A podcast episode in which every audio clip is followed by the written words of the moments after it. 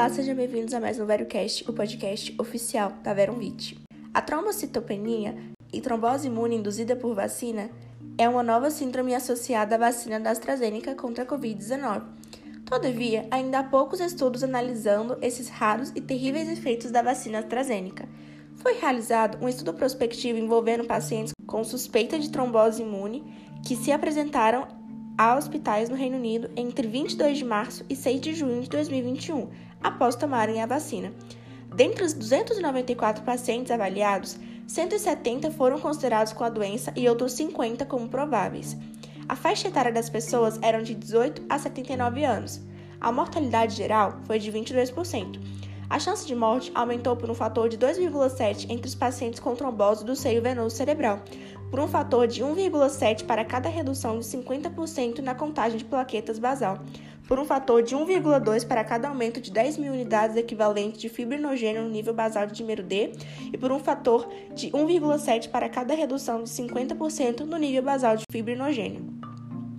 A mortalidade observada foi de 73% entre os pacientes com contagem de plaquetas abaixo de 30 mil por milímetro cúbico e hemorragia intracraniana.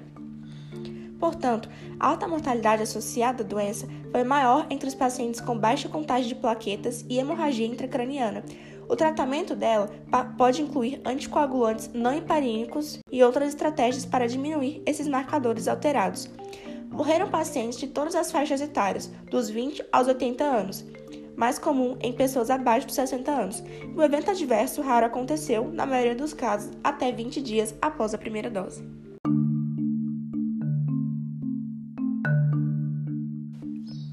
No início das campanhas globais de vacinação contra a Covid-19, foi falado: vacine para impedir que o vírus continue a se espalhar. Essa propaganda foi disseminada e todos acreditaram, mesmo sem comprovação científica. As vacinas podem sim impedir casos graves de Covid-19, mas não impedem a transmissão do vírus. Foi o que esse estudo dos Estados Unidos encontrou. As pessoas vacinadas, se infectadas, possuem uma grande quantidade de carga viral e podem transmitir o vírus da mesma forma que não vacinadas. A ideia absurda de somente vacinados não usarem máscaras definitivamente caiu por terra.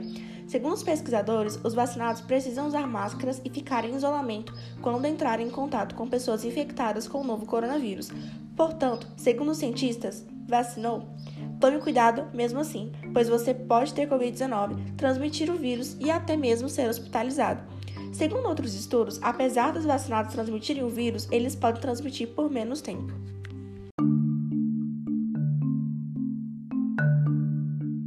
Os Estados Unidos autorizaram apenas vacinas de alta eficácia como a Janssen, Pfizer e a Moderna.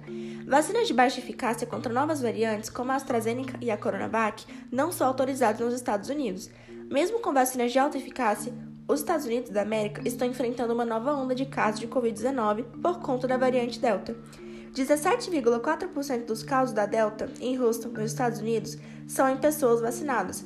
Esse valor de 17,4% é três vezes maior do que o escape de outras variantes em vacinados. Os dados também mostram que os vacinados podem transmitir a variante Delta para outras pessoas, disseminando ainda mais o novo coronavírus. Embora os vacinados transmitam o vírus, poucos estão precisando de hospitalização.